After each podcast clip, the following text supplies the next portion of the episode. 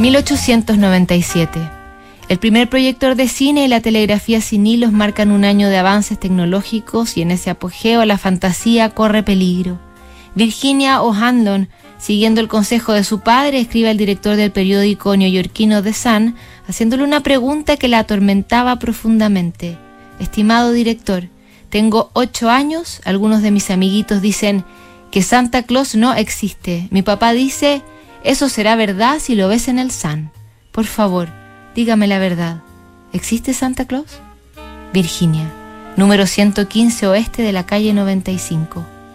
Francis P. Church no tardó en responder su carta en un editorial titulado ¿Existe Santa Claus?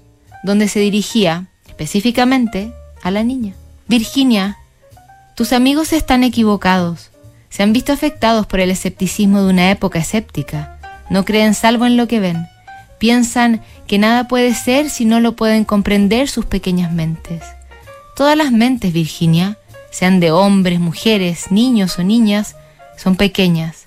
En este gran universo nuestro el ser humano es un mero insecto, una hormiga en su intelecto en comparación con el mundo ilimitado que lo rodea, medido por la inteligencia capaz de captar la verdad y el conocimiento en su totalidad.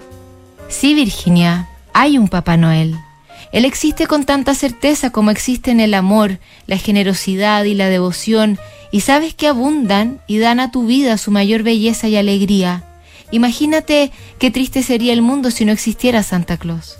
Sería tan triste como si no hubiera Virginias. Entonces no habría fe en los niños, ni poesía, ni romance para hacer tolerable esta existencia. Si solo pudiéramos disfrutar con lo que vemos, la luz eterna con la que la infancia y en el mundo se extinguiría.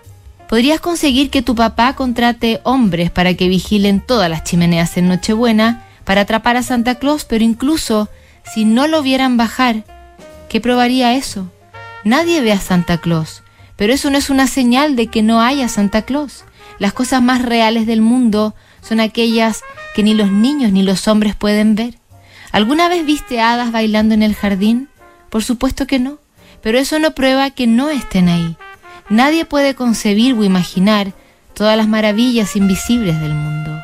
Puedes romper el cascabel de un niño muy pequeño y ver qué hace el ruido en el interior, pero ni aún así sabrás porque su sonido puede alegrar tanto a alguien. Hay un velo que cubre el mundo invisible que ni el hombre más fuerte, ni siquiera la fuerza unida de todos los hombres más fuertes que jamás hayan existido, podría destrozar. Solo la fe, la fantasía, la poesía, el amor, el romance pueden apartar esa cortina para ver e imaginar la belleza celestial. ¿Y es todo eso real? Ah, Virginia, en todo este mundo no hay nada más real y permanente. Santa Claus vive y vive para siempre. Dentro de mil años, Virginia, es más, en diez veces diez mil años a partir de ahora, seguirá alegrando el corazón de la infancia. Este editorial terminó convirtiéndose en la más reproducida de la lengua inglesa hasta el día de hoy. Virginia se convirtió en profesora y como resultado de su inocente pregunta, recibió cartas de admiradores durante casi toda su vida que terminó a los 81 años en 1971. Que al menos mañana en sus casas y sus fiestas existan con la certeza descrita en esta carta el amor, la generosidad, la devoción, la belleza, la alegría y que tengan una muy feliz Navidad. Las últimas cartas del año las revisamos desde el lunes en Notables. ¿Sabes lo